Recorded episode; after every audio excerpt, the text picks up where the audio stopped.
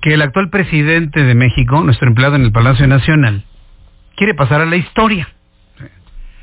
Su objetivo más que ser un buen o regular presidente es pasar a la historia. Que los niños del futuro lo vean en los libros de texto. Que sea monografía de papelería. Eso es lo que quiere. Me da una monografía de Andrés Manuel López Obrador. Ya le dan su monografía. Pero para poder lograr ese paso a la historia, todo hombre o mujer que dirija los destinos de un país tiene que tomar correctas decisiones. Y el actual presidente está tomando correctas decisiones, está tomando decisiones para el México del 2021, decisiones del siglo XXI, o está tomando decisiones de mediados del siglo pasado. Es un análisis interesante. Hay quienes aseguran que el presidente se quiere parecer a Benito Juárez. Yo le he visto que hasta se peina como Benito Juárez. Hasta se peina como Benito Juárez, pero se parece más a Luis Echeverría. Lo hemos platicado aquí en muchas otras ocasiones en el Heraldo Radio. Está tomando correctas decisiones para trascender en el futuro y dejar a un México tal vez como usted y yo lo pensábamos antes del año 2018. Tengo en la línea telefónica Luis Rubio, él es analista político, él es autor del libro La nueva disputa sobre el futuro, ideas viejas para un México moderno. Estimado Luis Rubio, es un lujo tenerlo en nuestro programa de noticias. Bienvenido, muy buenas tardes. El, agradecido soy yo y gracias por la oportunidad. ¿Cuál es el centro del análisis de este texto que nos presenta Luis Rubio en esta ocasión? Porque tenemos un presidente en medio de una pandemia. Tanto presidente como pandemia habrán de terminar ¿Cuál será el México que tendremos después de terminados ambos fenómenos, uno político y uno de salud? La paradoja es que la pandemia, aunque fue muy mal manejada en muchos sentidos, eh, le ha permitido al presidente no tener que responder por lo mal que estaba la economía al inicio del año pasado. Y eso ha escudado las malas decisiones del gobierno. El presidente tiene muy claro que en, su, en su percepción, en su perspectiva, que el país no iba bien en los últimos 40 años y que lo que tenemos que hacer es regresar a aquel momento en el que todo funcionaba bien, que en su mente son los años 70, una época en la que había un gobierno que mandaba, un presidente todopoderoso, en el que teníamos un Pemex que era el principal activo económico del país, queriendo decir con esto que era el que generaba tasas de crecimiento muy elevadas, y teníamos orden y tranquilidad en el país. Y lo que él quiere hacer es regresar a esa etapa. Para él todas las reformas que se hicieron a partir de 1982 fueron un error, un error histórico, que lo único que han hecho es empobrecer al país y, e incrementar la desigualdad. Entonces, eh, volviendo a la pregunta que usted hacía al, al, inicio, eh, el, el, presidente no, no cree que tenga que hacerse una, una adecuación de sus políticas y sus estrategias para que el mexicano de a pie, el mexicano más, más pobre, tenga una oportunidad distinta en este, en este periodo, en este, en esta época, en el siglo XXI, sino que al revés debemos encontrarnos, debemos retirarnos del resto del mundo para poder ser exitosos en los términos en los que estábamos entonces. Ahora bien, eh, la situación que, que estamos observando es que estamos prácticamente a la mitad del sexenio o bueno, de los cinco, cinco años con diez meses que durará este periodo de Andrés Manuel López Obrador, prácticamente está en la mitad. Ya es un tiempo en donde podemos advertir si tendrá éxito en esta intención o no, Luis Rubio. Bueno, lo que pasa es que los gobiernos típicamente invierten, realizan proyectos, hacen inversiones en los primeros dos o tres años que después se tratan de que se conviertan en la cosecha de su administración. En eso el presidente lo que ha hecho es tres grandes proyectos que son la refinería, el tren y el, y el aeropuerto.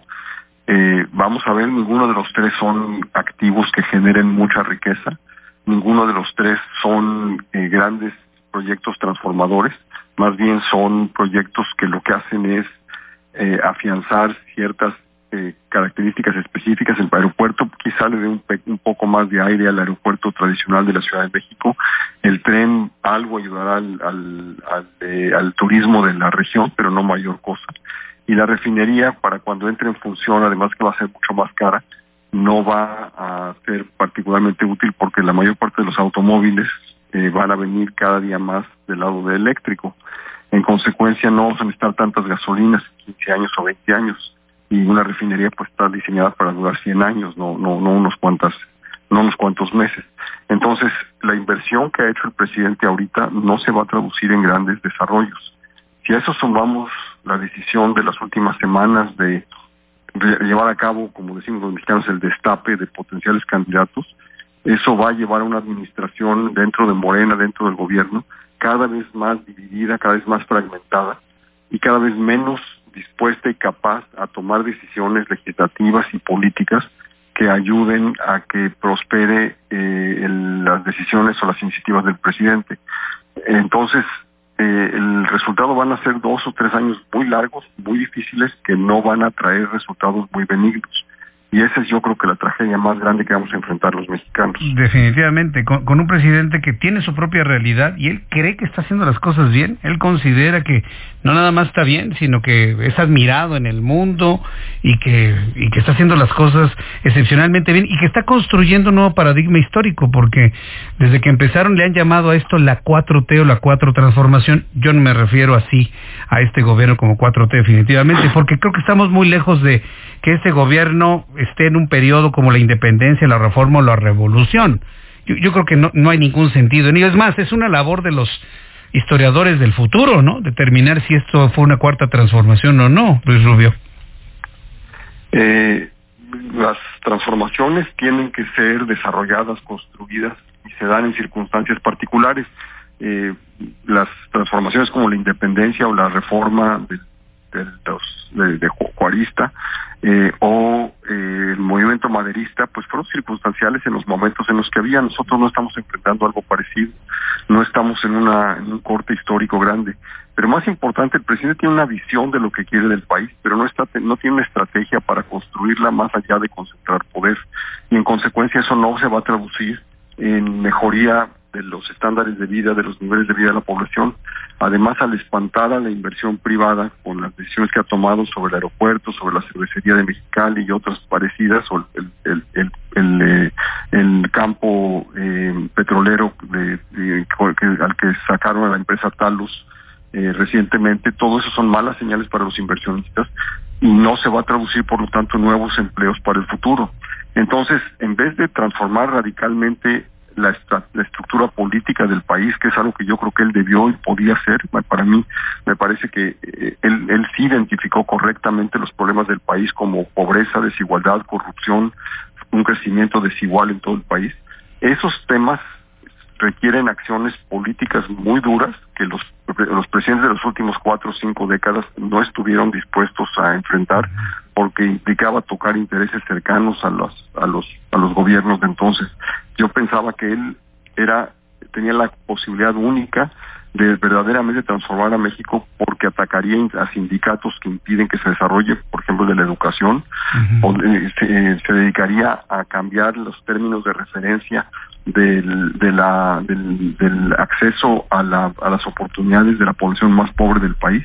Y sin embargo, lo que hemos visto es que lo que está haciendo es yéndose en sentido contrario, está eh, reafirmando el poder de los sindicatos, está reafirmando y fortaleciendo a los cacicazgos, está buscando soluciones que lo único que van a hacer es empobrecer más a la población. Es una gran paradoja y además es patético que lo que vamos a acabar es con un país más desigual, con menos crecimiento y menos oportunidades, especialmente para la población más pobre. Pues muy interesante esta, esta observación que está haciendo Luis Rubio en este libro, La nueva disputa sobre el futuro, ideas viejas para un México moderno. ¿Ya encontramos su libro en librerías y en línea también? Sí, está en todas las librerías y está en, eh, en los, eh, en los, en los, eh, en los sitios de internet en, de forma digital. ¿Qué editorial es? Es Grijalvo. Grijalvo, muy bien. Luis Rubio, muchas gracias por este tiempo para el auditorio del Heraldo de México. Mucho gusto. Mucho gusto, hasta pronto. Yo soy el agradecido. Que le vaya muy bien. Es Luis Rubio, analista político. Ahí está parte de lo que está analizando Luis Rubio. Está, está analizando la forma de la toma de decisiones de un presidente que ve en el pasado una situación mejor que en el presente. Se trae las soluciones del pasado a un presente que, bueno, pues estamos viendo que realmente no funciona y, la parte de este análisis que hace nuestro invitado el día de hoy, la parte que a mí en lo personal me preocupa y que yo siempre lo he comentado, y hoy lo dijo de otra manera, pero prácticamente es lo mismo, yo no me puedo imaginar tres años igual. yo Jesús Martín no me puedo imaginar de aquí hasta el 2024 igual. Es con, con esto mismo. Mañaneras, luchas, divisiones, toma de decisiones, viva el petróleo, viva el carbón. Yo no me lo puedo imaginar. Luis Rubio lo acaba de decir exactamente igual. Vienen tres años muy difíciles, muy complejos para la sociedad mexicana con la, con la, condición política que nos toca vivir hoy en día. No nos queda más que aguantar, ¿eh? Aguantar, aguantar y aguantar. Son las 7.41, las 7.41 horas del centro de la República Mexicana. Y luego lo de la pandemia, que se suma a todo el problema político y económico que tenemos, pues está afectando a varios sectores